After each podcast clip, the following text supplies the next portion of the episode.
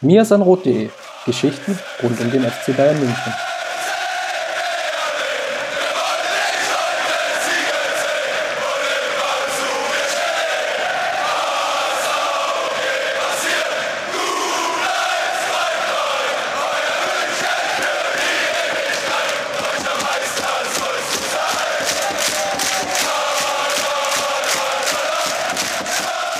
Herzlich willkommen Servus zum Misandro Podcast. Folge 85, mini kleines Jubiläum. Und wir sprechen heute über den bayerischen Erfolg in Düsseldorf. Wenn ich meine mir, wie immer natürlich nicht alleine und ihr seid es ja mittlerweile auch schon gewohnt. An meiner Seite Justin. Grüß dich, Justin. Servus. Mein Name ist Christopher und wir besprechen hier natürlich das Geschehen rund um den FC Bayern. Und das Geschehen, dadurch, dass die München eben nicht mehr Champions League spielen, ist leider in Anführungsstrichen nur noch die Bundesliga, zumindest erstmal kurzfristig. Da gab es jetzt ein Spiel gegen Düsseldorf. Justin, das Hinspiel war ja der Tiefpunkt oder wie Berti Fuchs, Berti Fuchs war es gar nicht, Rudi Völler ja so liebevoll meinte, der tiefere Tiefpunkt ähm, in der Münchner Hinserie nach dem guten Spiel, ähm, ich rekapituliere einfach nochmal, nach dem ja guten Spiel, aber verloren im Hinspiel gegen Dortmund, ähm, ging es ja dann gegen Düsseldorf und das sollte dann so die, die Wende werden. Es ging 3 zu 3 aus und der Stuhl von Kovac wackelte mächtig gewaltig. Könnt ihr hier auch sicherlich nochmal nachhören in einer der älteren Episoden. Und, Oder ja, in einer der jüngeren Episoden. Wir, wir, wir, wir sägen ja nur am Stuhl. Was ich eigentlich sagen wollte und äh, die, die Frage, die ich jetzt mal erstmal ganz allgemein hatte, wie optimistisch bist du denn das Spiel gegangen? Ja, Bayern natürlich klarer Außenseiter nach der, nach der schweren Partie äh, im Hinspiel schon gegen Düsseldorf. Also nein, also natürlich war ich äh, schon optimistisch, weil ich glaube, Bayern ist auch so ein Club, der selten denselben Fehler nochmal macht. Ähm, gut, jetzt kann man mir gleich wieder das Freiburg-Spiel um die Ohren pfeffern wo die Bayern zweimal unentschieden gespielt haben, aber ja, ich glaube schon, dass sie, dass sie auch nach dem Dortmund-Erfolg jetzt äh, sicherlich das Problem vielleicht sogar hatten. Thomas Müller hat es nach dem Spiel gesagt. Wie komme ich jetzt wieder ähm, in den Alltag rein, ohne das jetzt überzubewerten? Und ich glaube, das haben sie insgesamt auf der mentalen Ebene gut gelöst, sind von Anfang an hellwach gewesen, ähm, sicherlich hat auch noch mit reingespielt, dass Düsseldorf durch den schon geschafften Klassenerhalt sicherlich nicht mehr die allergrößten Ambitionen hatte. Also ich fand das schon. Jetzt ein, ja, ja. Argument, was ich jetzt noch hätte bringen wollen, war schon offensichtlich. Ja, also ich fand schon, dass Düsseldorf ähm, nicht so gut drin war im Spiel wie, wie im Hinspiel. Das liegt einerseits daran, das hat Funkel auch richtigerweise gesagt, dass die Bayern einfach besser waren als im Hinspiel. Das liegt aber auch ein Stück weit vielleicht daran, dass mental für Düsseldorf es jetzt nicht mehr um so viel geht. Ähm, ich denke, das ist irgendwo in der Mitte. Also einerseits die stärkeren Bayern, andererseits Düsseldorf, die halt mental vielleicht nicht ganz so unter Spannung standen wie, wie in anderen Bundesliga-Partien. Und doch fand ich, dass Düsseldorf das bis zu einem gewissen Zeitpunkt ziemlich gut eigentlich sogar gemacht hat, ähm, gut verteidigt hat. Das Problem war ein bisschen, dass sie äh, nichts nach vorne kreieren konnten. Auch hier wieder natürlich, weil die Bayern im Pressing ganz gut waren. Ähm, zumindest besser als im Hinspiel. Aber sie hatten schon auch Lücken, die sie nicht bespielt haben. Ähm, und den Vorwurf kann sich Düsseldorf vielleicht so ein bisschen machen, aber ja, im Endeffekt irgendwo dazwischen, zwischen, ähm, zwischen Düsseldorfs Verschulden und Bayerns Verschulden, dass es am Ende ein deutlicher Sieg wurde. Ja, ich glaube, du hast den wichtigen Faktor schon angesprochen. Für Düsseldorf ging es natürlich um relativ wenig. Die Euphorie, das hatte man im Stadion auch so ein bisschen gemerkt, war schon so jetzt eine, Erleichterung, dass nachdem ja Düsseldorf auch einen schwierigen Saisonstart hatte, der Klassenerhalt so früh festgemacht wurde. Hinzu kamen einige Verletzungen von potenziellen Stammspielern ich glaube, da war fehlte so leicht die Spannung bei frühlingshaftem Wetter. Ähm, hin und wieder hat man das so ein bisschen gemerkt, da waren so kleine Unsauberkeiten, Konzentrationsschwächen. Ich glaube, aus Düsseldorfer Sicht kann man sagen, sei es drum. Die Lücken, die du angesprochen hast, das wäre jetzt vielleicht so ein Punkt, den ich ähm, gerne mal einbringen möchte. Ich hatte, glaube ich, zwei Dinge gesehen, die mir bei dem Spiel aufgefallen sind. Der erste war, dass die Bayern in der ersten Halbzeit sehr vertikal gespielt haben. Und ich bin mir nicht ganz sicher, ob das jetzt so die allerrichtigste Taktik war, ohne jetzt Kovac-Bashing zu betreiben, aber es hat sich, glaube ich, auch viel aus der Spielsituation ergeben. Aber es war schon auffällig, dass die Bayern auch versucht haben, ja, den, den ersten, zweiten Pass nach einer Balleroberung schon vertikal nach vorne zu spielen. Ja, das haben wir in dieser Saison sogar schon häufiger gesehen. Ähm, dass sie da tatsächlich auch schon das ein oder andere Mal ins offene Messer gelaufen sind. Hier war es jetzt nicht so. Äh, ich fand in der ersten Halbzeit äh, sah das mitunter sogar recht gut aus. Also da sind die Bayern gut in die Zwischenlinienräume gekommen, ähm, haben vor allem auch die Halbräume gut unterstützt und dadurch sind äh, Coman und vor allem auch Serge Gnabry auf der anderen Seite immer wieder in gute 1 gegen 1 Duelle gekommen. Ich glaube, was sich dann am Ende so als Schlüssel zum Erfolg herausgetan hat, war Müller, der immer wieder dann auf der halbrechten Seite Nabri und Kimmich unterstützt hat. Ich glaube, dieses Dreieck hat sehr gut funktioniert. Mal ist Nabri in die Tiefe gelaufen, mal war es äh, Kimmich, der dann, wie ich glaube, vorm, ich weiß nicht mehr welches Tor, also es war 2-0, dieser, diese, ja, das 2-0. Ja, da hat Didi Hamann bei Sky noch. Müller, äh, Kimmich schick, genau. Da hat Didi Hamann bei Sky noch äh, schön gelobt hier, ja, äh, Kimmich schön quer zur Abseitslinie gelaufen. Ähm, ja, er meinte dann halt so auf Höhe der Abseitslinie lang gelaufen und dann erst den, den Sprint in die Tiefe angesetzt. Also es war schon tatsächlich sehr gut von ihm und auch von den anderen. Ähm, ja, ich erinnere mich auch Bayern an. hatte da auch viele Probleme auf Düsseldorfer Seite, muss man glaube ich auch noch dazu sagen. Ja. Der eher auch Innenverteidiger spielt, hatte dann schon arge Probleme, da die richtige Positionierung finden und den, den richtigen Abstand zu seinem Nebenmann äh, Kaminski zu halten. Das war schon auffällig. Ja, und äh, ich erinnere mich halt auch in, in, an die erste Großchance der Partie, irgendwie sechste Minute oder was es war. Äh, auch da tiefer Pass von, ich weiß gar nicht, ob es Nabri oder Kimmich war. Jedenfalls einer von den beiden ist dann auch in die Tiefe gelaufen. Müller stand auf der Passlinie quasi, hat den Ball dann durchgelassen und damit Düsseldorf überrascht. Und ähm, ja, letztendlich Coman nur an den Pfosten, wenig später Thiago dann per Kopf knapp vorbei. Ähm, ja, das war schon so ein erstes Anzeichen, dass es über rechts ganz gut laufen würde. Und so kam es ja dann auch in, im weiteren Spielverlauf. Ich glaube, das war so ein bisschen die Waffe, ähm, die auch aus spielerischer Sicht gut funktioniert hat. Der zweite Punkt, den hattest du vorhin so leicht lobend erwähnt, das Pressing. Ich fand, hin und wieder war das so in Ansätzen ausgeprägt. Das war eben nicht so gut wie gegen Dortmund, ich glaube, das kann man schon sagen, weil das Mittelfeld dann zum Teil nicht mehr nachgeschoben hatte. Also namentlich dann Thiago und Martinez, ich, ich nehme es jetzt mal im Vergleich zum Dortmund-Spiel, wo natürlich die Voraussetzung eine ganz andere war, die Spannung eine ganz andere war. Aber wenn Düsseldorf sich dann erstmal rauskombiniert hatte und so das, der, der zweite, dritte Angreifer, namentlich mal Coman, namentlich mal Gnabry, aber auch Müller dann überspielt wurde, dann gab es dann schon viel grüne Wiese.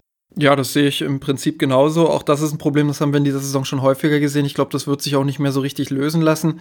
Ähm, ich kann auch nicht wirklich beschreiben, warum, also ob das jetzt nur die Einstellungssache im Sinne von äh, Mentalität war, dass das gegen Dortmund besser funktioniert hat, oder ob es da wirklich eine taktische Anweisung oder ähnliches gab. Vielleicht lag es auch daran, dass Dortmund teilweise noch tiefer gestanden hat als, als Düsseldorf. Also es ist wirklich schwer zu analysieren, woran es liegt, aber es lässt sich sagen, dass die Bayern in vielen Spielen das Problem haben, dass die Mitte einfach zu unbesetzt ist, ähm, dass sie dann vorne ganz viele Spieler in letzter Linie haben, dass sie auf der Außenbahn ordentlich besetzt sind, vielleicht sogar zu viele Spieler auf der Außenbahn haben. Ähm, und dass es dann halt dieses, dieses Aufbau Dreieck, in dem Fall jetzt Aufbau Viereck, dadurch, dass Martinez halt auch sehr tief ist, ähm, dass, da, dass die dann halt Probleme haben, irgendwie die Bälle auch mal in, in die Mitte zu spielen. Dann entsteht dieses berühmt-berüchtigte U. Ähm, das ist ja auch was, was wir schon sehr oft analysiert haben.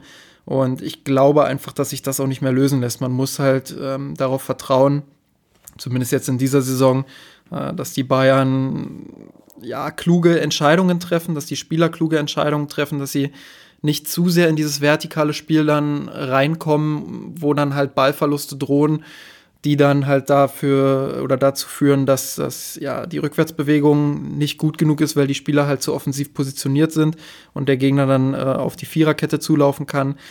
Das ist immer ja so ein bisschen ja das, das Hauptding, wo die Bayern dran zu knabbern haben in der Konteranfälligkeit. Ähm, ich verstehe auch nicht wirklich, warum daran nicht gearbeitet wird. Ich finde, auch in Ballbesitz ähm, hat das zu vielen Problemen geführt in der zweiten Halbzeit ja, haben die Bayern sich jetzt nicht wirklich viel erspielt, fand ich. Also es war so ein bisschen, sicherlich auch durch das Ergebnis bedingt, so ein bisschen Quergeschiebe und immer wieder über die Flügel. Und ja, dann hat da mal jemand einen individuellen Zweikampf irgendwie gewonnen. Ähm, also es war schon das, das Auskosten der klaren Überlegenheit auf individueller Ebene und andererseits, dass diesmal eben keine äh, fatalen individuellen Fehler gemacht wurden. Ähm, weniger jetzt irgendwie die spielerische Klasse. Also ich fand nicht, dass Bayern ähm, gerade in der zweiten Halbzeit wirklich strukturiert nach vorne kam. Es gab dieses eine Muster, das ich vorhin erklärt habe, auf der rechten Seite. Das hat gut funktioniert. Ähm, aber sonst, nachdem sich Düsseldorf dann darauf auch so ein bisschen eingestellt hatte, gab es wenige Ideen, ähm, ja, wirklich einen guten Ballvortrag nach vorne zu haben und sich strukturiert irgendwelche Chancen herauszuspielen. Und das ist vielleicht das, äh, was man den Bayern in der gesamten Saison über am meisten vorwerfen muss und was halt auch dazu geführt hat, äh, ja, dass sie, dass sie viele Punkte haben, äh, viele Punkte nicht, aber dass sie in einigen Spielen halt Punkte haben liegen lassen, die völlig unnötig waren. Und im Moment machen sie ihre Tore. Sie machen sie aus teilweise aus Situationen, ja, wo sie vorher vielleicht die Chance nicht reingemacht hätten. Ähm, spannend es, falls noch mal eine Phase kommt, wo sie diese Chancen halt nicht machen und wo es halt darauf ankommt, dass sie sich noch mehr qualitativ hochwertige Chancen herausspielen. Lobend ist ja oder nach der Partie hat der Kingsley Coman relativ viel Lob bekommen von allen Seiten. Ist irgendwie auch in der Kicker-Elf des Spieltages gewesen. Was so ein bisschen unterschätzt wurde, und das ist jetzt meine persönliche Meinung, ich fand Gnabry sogar einen Tick besser, weil in dem Spiel aufgefallen ist, wie viel Effizienz er mittlerweile in seinem Spiel drin hat. Das war ja in seiner Phase in Bremen und natürlich dann auch in Hoffenheim der Fall wo er viele gute Einzelaktionen hatte und wo man durchaus schon sagen konnte, ja, der hat Potenzial auch beim FC Bayern zu spielen, der könnte sich da vielleicht auch durchsetzen, beziehungsweise ist vielleicht so ein Spieler so, den du dann mal einfach einwechselst, vielleicht auch so auf Shakiri-Niveau für die 2013er Generation, wo er sich aber in dieser Saison sukzessive weiterentwickelt hatte, ist definitiv in seiner Klarheit der Aktion und vor allem auch in seiner Präzision. Das war bei dem 1 zu 0 ganz schön zu sehen, wie er den Ball dann relativ oder sehr schnell verarbeiten kann und weiterleiten kann auf Koma, der dann ja eigentlich zur Flanke ansetzt, aber dann der Ball halt ins Tor trudelt. Da war eigentlich schon zu sehen, dass er eine sehr gute Klarheit in seinen Aktionen entwickelt hat und dass da wenig Verschnitt dabei ist. Also gerade das, was in Hoffenheim häufig zu sehen war, dass er dann in Anführungsstriche sinnlose Dribblings gegangen ist, wo wenig Chance war, dass er die wirklich erfolgreich bestreiten kann, weil er einfach gegen drei, vier Gegenspieler reinrennt das ist eben nicht mehr zu sehen. Und das hebt eben sein Spiel schon heraus, weil jetzt einfach die, die Klarheit der Aktion da ist und das Spiel der Bayern dadurch auch mehr Sicherheit bekommt. Entscheidend ist bei ihm natürlich, dass er fit bleibt, dass er jetzt äh, nicht weiter irgendwelche Verletzungen rumschleppen muss. Ich glaube, ähm, physisch hat er unfassbar gute Voraussetzungen, einfach weil er eine gewisse Körperlichkeit für seine Position mitbringt. Also er ist ein sehr robuster Spieler, aber er ist auch schnell und er ist auch beweglich. Er ist vielleicht nicht ganz so dynamisch und beweglich wie Coman, gleicht das aber mit seiner Direktheit zum Tor und mit seinem Zug zum Tor und seiner Torgefährlichkeit und auch mit seinem, mit seinen, mit seiner Bewe mit seinen Bewegungsabläufen, möchte ich sagen, ähm, die die einfach gut sind, die einfach dafür sorgen, dass er sich auch den entscheidenden Meter herausarbeitet, der ihm dann den Platz gibt, um die richtige Entscheidung zu treffen. Ähm, das, das ist halt so, das sind so diese kleinen Details, die er anderen Spielern voraus hat. Und ich fand auch schon bei Hoffenheim und zu Teilen auch bei Werder Bremen damals hat man schon gesehen, ähm, dass er eine Entwicklung genommen hat. Gerade bei Hoffenheim in der letzten Rückrunde äh, war er für mich der beste Bundesligaspieler tatsächlich. Ähm, man hat immer gesehen irgendwie, dass, dass er über allen anderen Spielern schwebt. Und das hat mir von Anfang an auch Hoffnung gegeben, dass es bei den Bayern tatsächlich packen wird. Er hat dann in der Anfangsphase der Saison sicherlich ein bisschen Zeit gebraucht auch, äh, musste sich erst an das, an das neue individuelle Niveau gewöhnen, vielleicht auch an die neue Situation mit dem Trainer gewöhnen ähm, und hat das richtig gut gemeistert und aktuell für mich der, der wichtigste Offensivspieler neben Robert Lewandowski natürlich ähm, und eine absolute Waffe für den FC Bayern. Und das Schöne ist, dass er halt immer noch Luft nach oben hat und dass es auch in seiner Position oder in seinem Spielraum, in seinem Handlungsspielraum einfach noch so viele Potenziale gibt.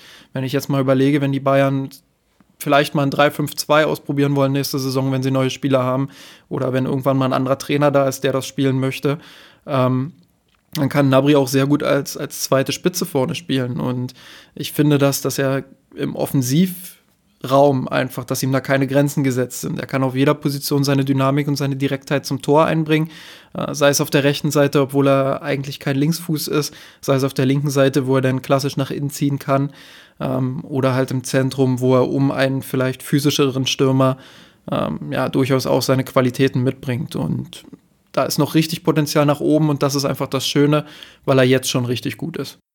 Den Schockmoment des Spiels gab es auf der ja, anderen Seite des Platzes, nämlich auf der Torwartposition. Und zwar müsste es so um die 50. Minute gewesen sein. Ich erinnere mich ganz daran, ob die Münchner eine Ecke hatten oder war es ein Freistoß. Jedenfalls wird der Ball geklärt und Manuel Neuer kommt weit aufs, aus dem Tor heraus und das war so der Moment, wo ich, war sicherlich Zufall, aber natürlich dachte, das war eine Szene, die haben wir schon lange nicht mehr gesehen, dass Neuer so auf Höhe der Mittellinie agiert. Und das war dann irgendwie auch der Ausdruck der Dominanz, die die Bayern natürlich hatten in der Phase des Spiels aber war auf jeden Fall bemerkenswert, weil es in dieser Saison weniger der Fall war, sondern das neue sein Aktionsradius schon beschränkt hatte, eher so auf den eigenen, eigenen Strafraum und das, dieses Mitspielende, was man von den Jahren davor hatte, bevor er die, die doppelte Fußverletzung hatte, äh, definitiv ähm, ja, ausgeprägter war, jetzt aber nicht mehr so zu sehen war. Und just bei dieser Aktion hat er sich verletzt und natürlich war es auf Twitter, zumindest jetzt, glaube ich, unserer beider äh, Filterblasen so, dass natürlich schon die, die, die größten Sorgen an die Wand gemalt wurden, dass es wieder der Fuß ist. Dem ist jetzt nicht so, sondern es ist die Wade, die also auch schon vor dem Dortmund-Spiel angeschlagen war. Und der wird jetzt den Münchner zwei Wochen fehlen. Und ich dachte, wir nehmen das mal zum Anlass, so ein bisschen darüber zu sprechen, wie der FC Bayern sich jetzt zukünftig auf der Torwartposition aufstellen soll. Es gibt ja mit Früchtel einen sehr talentierten Nachwuchstorwart, der jetzt allerdings auch verletzt ist. Also könnte, selbst wenn die Chance da wäre, könnte jetzt keine Einsatzminuten sammeln. Manuel Neuer ist ja jetzt unlängst auch 33 geworden. Das ist sicherlich noch ein gutes Torwartalter. Er wird jetzt aber sicherlich dann auch keine zehn Jahre mehr spielen. Ich würde da ganz gerne mal äh, eine Meinung mit reinbringen, die ich auf Patreon ähm, aufgesaugt habe, sage ich mal. Ähm, an der Stelle übrigens auch nochmal der Hinweis, wir versuchen jetzt jede Woche immer wieder dann auf Patreon Fragen von Leserinnen und Lesern beziehungsweise Hörerinnen und Hörern mit aufzunehmen in die Sendung. Und ähm, ja, unterstützt uns dort gerne. Und dann könnt ihr auch Teil unserer Sendungsvorbereitung sein. FR7 hat dort geschrieben, äh, über Neuer muss dringend zu sprechen sein, denn er ist der Elefant im Porzellanladen, über den niemand so richtig reden will. Genau wie Robben und Ribery hat er seine Prime-Form längst hinter sich, aber niemand will das so richtig begreifen oder sehen. Die Verletzungen häufen sich und er gewinnt uns keine Spiele mehr so wie früher. An diesem Karrierepunkt verkaufte zum Beispiel Real Madrid Casillas damals an Porto. Sollten wir uns auch schon nach Ersatz umsehen? Ja, und im Kontext dazu das ist ja dann die Frage auch, die du gerade so gestellt äh, hattest. Ich finde es ganz spannend, dass wir uns aktuell an einem Punkt bei Neuer befinden, wo wir nicht so richtig wissen, schafft das noch mal nach ganz oben mit seiner Form oder schafft das nicht selbst in der Phase, wo er jetzt länger fit war, hatte man halt zumindest das subjektive Gefühl, das müsste man sicherlich noch mal überprüfen, ähm, dass er nicht mehr diese entscheidenden Momente hat. Weder im Ballbesitzspiel, wo man sagt, okay, vielleicht bringt er da noch mal ein Stück weit mehr Ruhe in den Spielaufbau. Ich hatte schon auch das Gefühl, dass er sich da so ein bisschen mehr zurückgezogen hatte, speziell nach der Verletzung auch mit dem Mittelfuß, was ja durchaus auch verständlich ist. Ähm, aber auch dann in den Szenen hinten, wo man dann nicht so das Gefühl hatte, da konnte er sich oder anders. Da konnte er sich vielleicht nicht so auszeichnen mit irgendwelchen Paraden. Das ist immer schwierig, wenn, wenn du äh, immer hundertprozentige Chancen gegen dich hast, dann ist es natürlich schwierig, irgendwie mal einen zu halten. Ähm, aber doch hatte man das Gefühl, dass es früher deutlich häufiger noch der Fall war, dass er solche Dinge vielleicht auch allein durch seine Präsenz so ein Stück weit verteidigen konnte, dass der Stürmer dachte, Mensch, jetzt laufe ich auf den weltbesten Torhüter zu. Vielleicht ist dieser Respekt bei den Stürmern auch ein Stück weit verloren gegangen durch die schwierige Zeit, die er jetzt hatte. Ähm, ich muss ehrlich ja, sagen, ja, sag ja, du. Ja, um, um da mal einzuhaken, es gab auch diese Phase gerade, du hattest jetzt das natürlich auf die Saison gelegt. Ich würde es jetzt mal vielleicht eindampfen in, in zwei Teilbereiche ich würde deine Argumentation, die du gerade vorgetragen hast, für die Hinrunde definitiv unterstreichen. Das war auch so. Man hat schon gemerkt, dass die Form nicht vorhanden war. Auch natürlich im Kontext der nicht so erfolgreichen WM, die medial natürlich auch sehr druckbelastet war, weil mit Testegen eine sehr, sehr gute Alternative zur Verfügung gestanden hätte, dann nicht spielen durfte, sondern sich Joachim Löw bewusst für Manuel Neuer entschieden hat und Manuel Neuer eben nicht sich zu auszeichnen konnte. Ja, das waren dann irgendwie auch die Einzelspiele, keine Frage. Aber wie du jetzt schon sagst, es fehlen so diese, diese Glanzmomente, die fehlen. Es ist immer noch eine solide Leistung und auch im Herauslaufen und in der Summe sehen wir auch wenig Fehler. Klar können wir jetzt über die Liverpool-Partie nochmal sprechen, aber selbst da hatten wir ja auch rausgearbeitet, dass es eher eine Verkettung war. Die Anzahl der richtigen eklatanten Fehler ist in der auf die Breite der Spiele gesehen auch noch immer sehr gering, aber es fehlen diese Glanzlichte, wo man mal so denken kann wieder, wow, jetzt hält er in dieser Partie, hält er vielleicht einen, einen schwächelnden Rekordmeister irgendwie am Leben. Und das fehlt. Das wäre jetzt in Dortmund, denke an das Dortmund-Spiel, das Hinspiel, da war, war es schon eine sehr gute Leistung. Es ist dann einfach aufgrund der Anzahl der Chancen, dann waren es dann trotzdem drei Gegentore, aber in der idealen Welt hätte er dann vielleicht den Münchner noch das Unentschieden gerettet und dann hätte niemand mehr über, ähm, über Dortmund groß gesprochen, sondern hätte dann auch die, die Leistung nochmal weiter herausgearbeitet, weil München noch den, den Punkt gerettet hat. Das fehlt halt. Und da kann man jetzt sicherlich diskutieren, ja, wie da damit jetzt umzugehen ist. Und du hast die entscheidende Frage schon gestellt, nämlich, traut man es ihm jetzt noch zu, über Jahre hinweg ähm, nochmal so einen Formaufbau zu haben, dass er an so eine Form anknüpfen kann, die er vielleicht so zwischen 2011 und 2014 gehabt hat.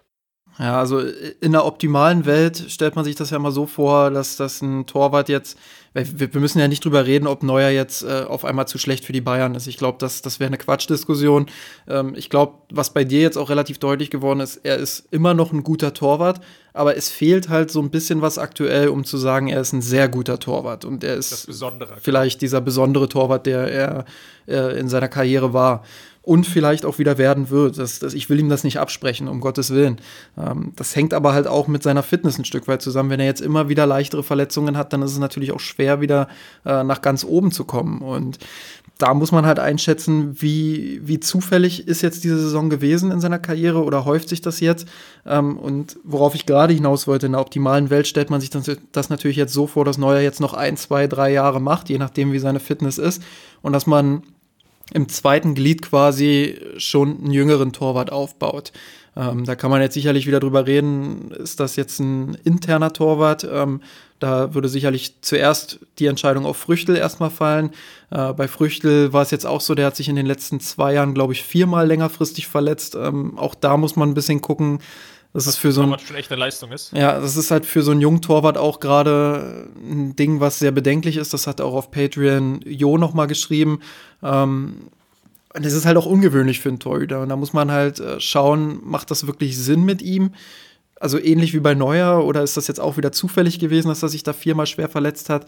Äh, wie sehr vertraut man ihm da? Oder holt man von extern vielleicht so jemanden wie Nübel von Schalke, der aktuell seine erste überragende Saison spielt? Auch das wäre natürlich ein großes Risiko das wäre so die ideale Welt, aber die ideale Welt gibt es halt nicht. Es ist extrem schwer, hinter so einem gestandenen Torwart noch jemanden aufzubauen, der dann direkt irgendwie übernehmen kann. Ich glaube, solche Übergänge gibt es nur ganz, ganz selten und am Ende holt man dann doch wieder irgendwie äh, spontan jemanden für 30, 40 Millionen Euro, der dann den Kasten hütet. Ähm, also ich glaube, wir ja, werden. Es ist, eine, es ist eine schwierige Situation, die sich entwickelt hat. Man muss jetzt auch mal schauen auf dem internationalen Transfermarkt. So ein Stil mit Neuer, wie er damals war, so für um die 25 Millionen. Schwierig. Das ist natürlich schwierig in heutigen Verhältnissen. Man schaut jetzt auch mal die Transfers, die jetzt in England getätigt wurden. Ähm, auch mit Courtois, der verkauft wurde, auch die Summen, die für De Gea aufgerufen werden das sind jetzt schon komplett andere Ansagen, die sich da entwickelt haben. Auch die internationalen Vereine haben erkannt, dass ein Torwart Spiele gewinnen kann und damit auch Meisterschaften und Titel gewinnen kann. Das war eine Meinung, die vielleicht vor 10, 15 Jahren noch nicht in dem Art ausgeprägt war, aber auch die Torhüterposition wird jetzt als wichtig anerkannt und Ablösesummen jenseits der 50 Millionen sind für Torhüter eben jetzt auch keine Seltenheit mehr geworden. Und in dieser Gemengelage ist es jetzt wirklich schwierig. Du hast den Punkt eben gemacht. Ich würde vielleicht auch noch mal zurückblicken auf die Zeit vor Manuel Neuer, die jetzt ja mittlerweile auch schon wirklich diese komplette Zehner-Dekade geprägt hat. München hatte mit Oliver Kahn einen Torwart, der fast 15 Jahre lang das, das Tor gehütet hat. Und man wollte eigentlich einen Nachfolger aufbauen mit Rensing mit dem man jetzt ins Rennen gehen wollte. Und das hat dann aus verschiedenen Gründen nicht geklappt. Man hat dann Jörg Butt verpflichtet, dann hat Jörg Butt ein bisschen gespielt, dann hat man wieder links und rechts geschaut. Also hatte eine, eine Phase. Ich man hatte auch mit Kraft noch jemanden, der den Sprung dann auch nicht so geschafft hat. Es waren so, so, ja, gute fünf, sechs Jahre, ich will nicht sagen verlorene Jahre, aber es waren Jahre, auf dem sich die Münchner auf der Torwartposition sicherlich nicht optimal besetzt haben, auf einer strategisch wichtigen Position. Und da kommt eben der zweite Aspekt, den du jetzt auch gerade schon reingebracht hast. Es ist typischerweise so, dass ein Torwart nicht verletzt ist und eigentlich auch alle Spiele macht. Also ähm, die, die Ausnahmesituation, die wir jetzt gerade in Madrid sehen oder die es in München ja auch mal ein Jahr lang gab, als Pepe Reina und Neuer gemeinsam das Tor gehütet haben, dass du wirklich zwei sehr gute Torhüter hast, ist eben auch eher selten der Fall und ähm, auch schwer wegzumoderieren. Ich glaube, letztendlich wird es ähm, tatsächlich darauf hinauslaufen, dass man Neuer auch zu Recht jetzt noch ein, zwei Jahre vertraut, sich anguckt, wie entwickelt er sich jetzt. Ähm, Bayern ist auch nicht bekannt dafür, was auch gut ist, äh, dass sie solchen gestandenen und verdienten Spielern äh, jetzt vor den Kopf treten.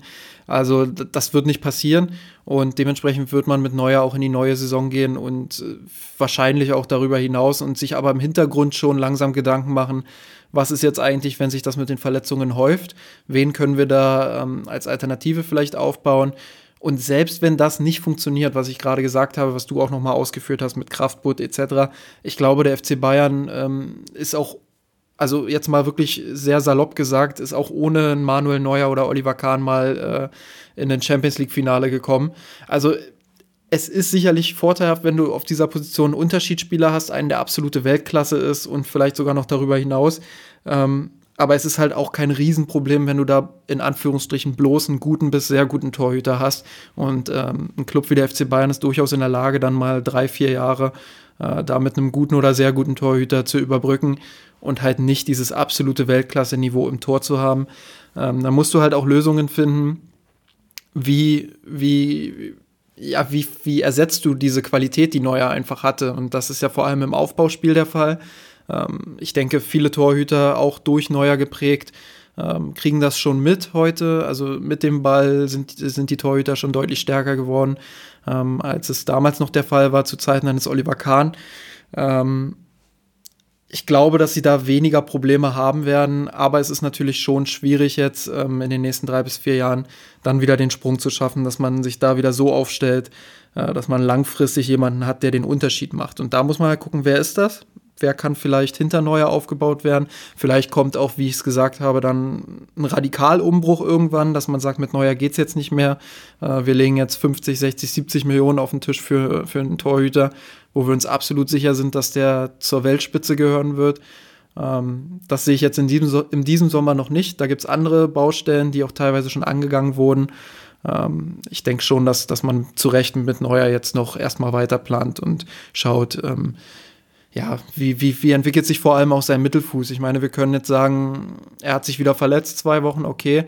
Äh, aber es ist zum Glück nicht der Mittelfuß. Also es ist nicht so, dass man jetzt sagt, das ist eine Verletzung, die nochmal on top irgendwie das fast zum Überlaufen bringt, sondern es ist halt nur ein Muskelfaserriss in Anführungsstrichen. Und ähm, bleibt zu hoffen, dass er nächste Saison fitter ist. Und ich traue ihm das zu, dass er nochmal ein sehr gutes Niveau erreichen kann. Ja, es hat sich natürlich jetzt für ihn unglücklicherweise auch etwas gehäuft. Das war die Verletzung am Daumen, der Skidaumen, als er schon zwei, drei Spiele aussetzen musste, Pokal, Bundesliga. Dann jetzt eben die Wadenverletzung. Äh, kann man jetzt natürlich sagen, unglücklicher Zufall. Ich gebe dir natürlich aber recht, muss jetzt genau überlegen und sich die, die Situation anschauen, vor allem, was wir jetzt ja eben nicht vorliegen haben und die Information hat eben nur der Verein und Manuel Neuer selber, beziehungsweise die Ärzte. Wie sieht's wirklich um den Fuß aus? Wie hoch ist die Wahrscheinlichkeit, dass da noch was passiert, soweit man das eben abschätzen kann? Und das sind einfach so Faktoren, die dann Überlegungen reinlaufen. Insgesamt kann man sicherlich sagen, um die Diskussion auch abzuschließen, der FC Bayern wird sicherlich jetzt sich genau überlegen, wahrscheinlich auch schon vor der Saison angefangen haben, natürlich das Scouting-Netzwerk auszubauen und auch da die Torhüterposition im Blick zu halten. gerade auch aufgrund der verschiedenen Vertragssituationen. Vielleicht ergibt sich eben dieser berühmt-berüchtigte Stil, ähm, der dann finanziell einfach auch die Chance ermöglicht, da jemanden zu verpflichten, ohne die ganz großen Ablösesumme zu bezahlen oder eben alternativ. Früchtel haben wir schon angesprochen als großes Talent, dass seine Verletzungen, dass man das soweit stabilisieren kann, dass er durchgängig fit ist und ihn vielleicht auch über eine Laie dann in die Position bringt, Manuel Neuer zu beerben. An der Stelle finde ich es ganz spannend, weil, weil du jetzt die Laie angesprochen hast. Lass uns mal noch, bevor wir zu den Gewinnern und Verlierern kommen, äh, über eine Frage von Arne Belter sprechen, der uns zugesendet hat, ähm, welche Vereine eignen, eignen sich eigentlich für Laien von beispielsweise Früchtel, Mai, Schabani ähm, und wie die ganzen Spieler eben alle heißen, die jetzt durchaus ähm, das Potenzial haben, vielleicht irgendwann mal für die Profis aufzulaufen. Ja, historisch hatte man ja immer argumentieren können mit Stuttgart, dass das klappt. In, die, die Zeiten sind sicherlich etwas vorbei. Das ist eher so die Generation Lahm. Ich glaube, dass Hoffenheim mittlerweile ein ganz gutes Umfeld hat, auch weil sie sehr, sehr viel Erfahrung haben, weil sie auch eine eigene, sehr gute U19-Mannschaft haben. Sie haben selber sehr viel Talent im Kader, schaffen es da auch Spieler zu integrieren und wenn der FC Bayern da auf einer Schlüsselposition, Verteidigerposition, könnte ich mir zum Beispiel da sehr gut vorstellen, einen Spieler zur Verfügung stellen kann, der dann Spielpraxis dort sammelt und sich dann vielleicht auch über zwei Jahre, diese Leihkonstrukte gibt's ja auch, ähm, sich dann nochmal dahingehend entwickelt, dass es da Chancen gibt, ja, einfach auch für eine längerfristige Zeit Einsatzzeitraum zu bekommen, dann sollte man eben darüber nachdenken.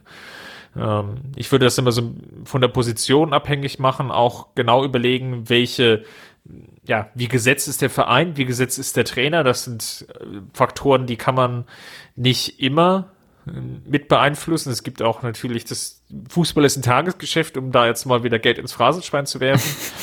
Äh, auch Prognosen lassen sich da manchmal schwer tätigen. Vor der Saison hätte ich sicherlich auch argumentiert, dass Augsburg eine sehr, sehr stabile Mannschaft ist. Dem, dem ist jetzt nicht so ich denke, es gibt sicherlich Ausreißer, die man, die man nicht mehr machen wird. Ich denke da gerade an den HSV. Aber eigentlich einen Verein, wo das Umfeld gesetzt ist, mit einem regionalen Bezug wäre das vielleicht sogar ganz gut, weil dann kann der Spieler sich dennoch in seinem ge gewohnten Umfeld bewegen, fährt eben vom Training aus meinetwegen jetzt nur noch nach Augsburg und nicht mehr nach München. Das mag sicherlich helfen. Ich denke, was es nicht mehr, was wir weniger sehen werden oder vielleicht auch gar nicht mehr sehen werden, sind solche Experimente wie äh, Sanchez jetzt nach Swansea zu geben. Ja, das sehe ich ähnlich. Ähm, ich würde vielleicht noch ergänzen, dass ich das auch davon abhängig machen würde, wie weit ist der Spieler tatsächlich. Ich sehe jetzt beispielsweise, ich habe jetzt gestern, wir nehmen heute am Dienstag auf, ähm, habe ich das Spiel der Amateure gegen Rosenheim im Fernsehen verfolgt ähm, was am Ende leider nur 1-1 ausging. Aber da hat man schon beispielsweise bei Lukas May gesehen, dass er deutlich weiter ist als viele andere Jugendspieler und dass er auch deutlich weiter ist, als es die Liga ihm zugesteht quasi. Ähm, also er schwebt da quasi über allen und ist klar unterfordert. Also für Lukas May wird man ab Sommer eine Lösung finden müssen, entweder indem man ihm selbst Minuten gibt oder indem man ihm halt eine Laie ermöglicht. Ähm, Ähnliches würde ich tatsächlich sogar bei Fonzie Davis sagen. Ähm, auch der war oder ist in der Regionalliga ein Stück weit unterfordert, auch wenn da nicht alle Aktionen jetzt äh, perfekt sind. So merkt man schon, dass er physisch und ähm, von seiner ganzen technischen Entwicklung her weiter ist als der Rest. Auch da wird man sicherlich überlegen müssen, verleiht man ihn vielleicht an anderen Bundesligisten, wo das Niveau vielleicht noch ein kleines bisschen tiefer ist, wo er aber ähm, ja, regelmäßig spielen kann. Ähm, und da fallen mir halt vor allem auch so Teams ein wie Hoffenheim. Gladbach mit äh, Marco Rose wird sicherlich jetzt sehr interessant. Ähm, und für die Spieler, die das Niveau halt noch nicht haben, gibt es ja in der zweiten Liga, wenn er jetzt nicht doch noch aufsteigt, beispielsweise einen alten Bekannten mit Tim Walter äh, und den Kielern, den Kieler Storchen, ähm, das, da, da, könnte, da könnte natürlich auch noch so ein bisschen das Potenzial drin liegen, da den einen oder anderen Spieler ähm, zu einem Trainer zu geben, der die Spieler kennt, der weiß, was die Spieler brauchen, der vor allem auch Fußball spielen lässt und nicht irgendwie ähm, ja, so eine, so eine Mauertaktik äh, an den Tag legt. Ich glaube, das ist auch ganz entscheidend, dass man da einen Trainer und einen Club findet, wo einerseits natürlich ein stabiles Umfeld ist, andererseits aber ähm, halt auch ein gewisser Fußball gespielt wird, ein gewisser Anspruch an die spielerische Qualität ist, ähm, wo man einfach auch weiß, okay, die Spieler, die werden da gefordert und die werden auch weiterentwickelt. Und das ist sicherlich das A und O. Und wenn wir über Laien sprechen, kann ich mir das vor allem bei Lukas May vorstellen. Früchtel ist sicherlich auch ein Kandidat, wobei man da sehen muss, ob man ihn vielleicht doch eher äh, als zweiten Torhüter hinter Neuer haben will. Ähm, das sind alles Diskussionen, die, die der Club jetzt langsam anfangen muss und wo man sich langsam auch nach Leuten ähm, umsehen muss, die, die, ähm, ja, die die Spieler dann auch wollen. Dann lass uns mal zum Abschluss des heutigen Podcasts auf die Gewinner und Verlierer schauen. Ich mache gleich mal den Auftakt mit meinem Gewinner. Jetzt wenig überraschend, nachdem ich vorhin schon das Loblied angestimmt habe, Serge Gnabry. Gibt gar nicht so viel hinzuzufügen sicherlich ein Toolwerkzeug, wie du es vorhin so liebevoll beschrieben hast, dass es dem Trainer ermöglicht, ähm, viele ähm, verschiedene taktische Variationen auch durchzuführen. Ähm, seine Dribblingstärke, sein Abschluss habe ich, glaube ich, auch schon irgendwie lobend erwähnt. Was jetzt ähm, auffällig ist und gerade beim Spiel gegen Düsseldorf eben positiv in Erscheinung getreten ist, ist die Spielintelligenz und deswegen sicherlich mein Gewinner der Woche. Ja, also ich hätte vielleicht auch Serge Gnabry genommen, habe aber schon geahnt, dass du ihn nimmst. Äh, deswegen habe ich mich für Kingsley Coman entschieden. Ich sehe es auch so, dass Gnabry den Tick besser war, aber ähm, als wäre es abgesprochen. Mit der Historie, einfach jetzt auch mit der jüngeren Historie, dass, dass Coman häufig verletzt war, dass er immer wieder zurückgeworfen wurde, ähm, dass er es auch schwer hatte, nach seiner Verletzung tatsächlich wieder zu alter Form zurückzukommen, wo er ja immer noch nicht wirklich ist. Ähm, war das jetzt ein wichtiger Schritt in die richtige Richtung. Ähm, auch mit der Klopperei jetzt äh, mit Lewandowski. Vielleicht war das, vielleicht war das der Schlag in die richtige Richtung, wer weiß. ich habe bei Opta, glaube ich, gelesen, dass er jetzt 64, äh, 66 Minuten oder alle 64 oder 66 irgendwie so in dieser Dreh rum eine Torbeteiligung hatte seit seiner Verletzung. Natürlich auch ein überragender Wert. Ja, absolut. Wer ist denn dein Verlierer?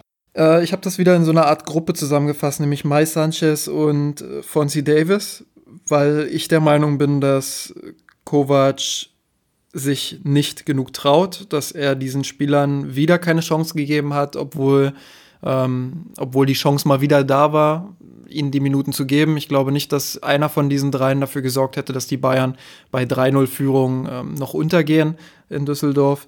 Und äh, gerade bei Lukas May kann ich es einfach absolut nicht verstehen. Ich habe es gesagt, in der Regionalliga schwebt er über allen, ist total unterfordert.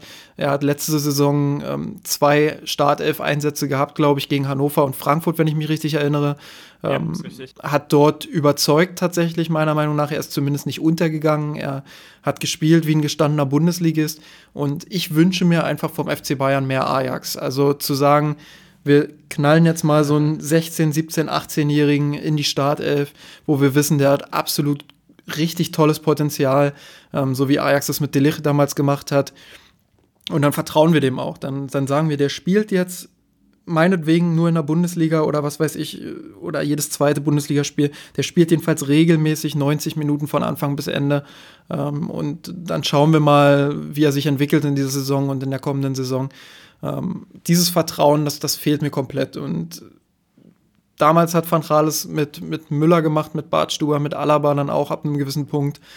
Warum nicht einfach mal mit solchen tollen Talenten? Ich finde, wir haben jetzt langsam eine Generation im Jugendbereich, ähm, die wirklich wieder Qualität hat, wo man wirklich auch bei dem einen oder anderen sagen muss, boah, das, das kann jemand werden, der bei den Profis dann auch regelmäßig spielt.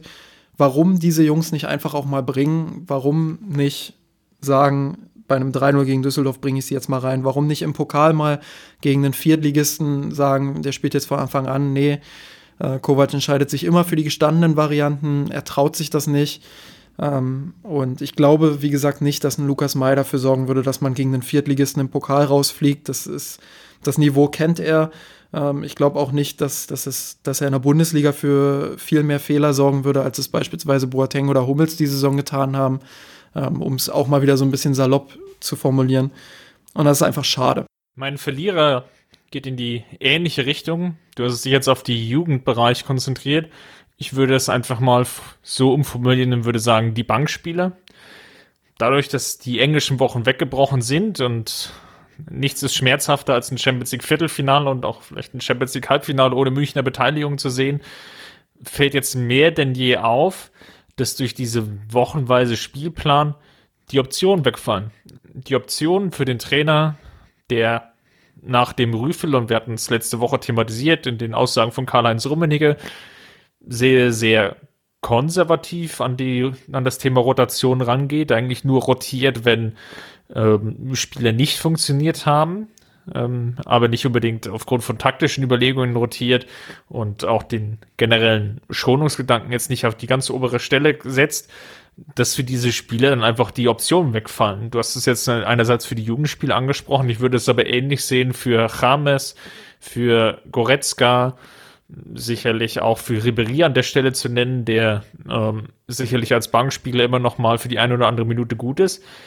Für, für diese Spieler fallen die Optionen weg, Spielminuten zusammen. Vielleicht auch mal in dem Bundesligaspiel zwischen zwei Champions League Partien. Diese Düsseldorf-Partie wäre jetzt prädestiniert dafür gewesen in früheren Jahren das ist eben jetzt auffällig in dieser Saison und das wird vielleicht ergibt es sich aufgrund der Tabellensituation, dass Bayern noch sehr, sehr lange um die Meisterschaft kämpfen muss und deswegen die Spannung hochgehalten wird.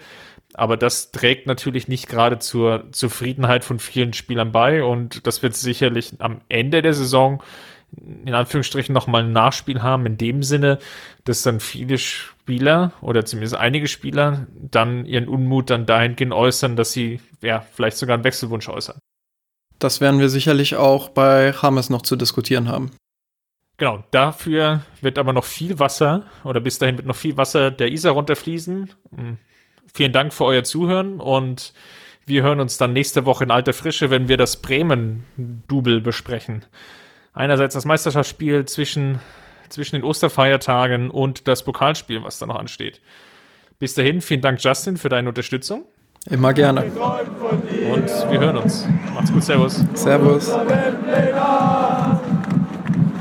haben den Kampf gewonnen, den Thron erklommen, der Haien hat's gemacht. Ich hab geträumt von dir, von unserer Weltpläne. Haben den Kampf gewonnen, den Thron erklommen, der Haien hat's gemacht. Ich hab geträumt von dir, von unserer Weltpläne.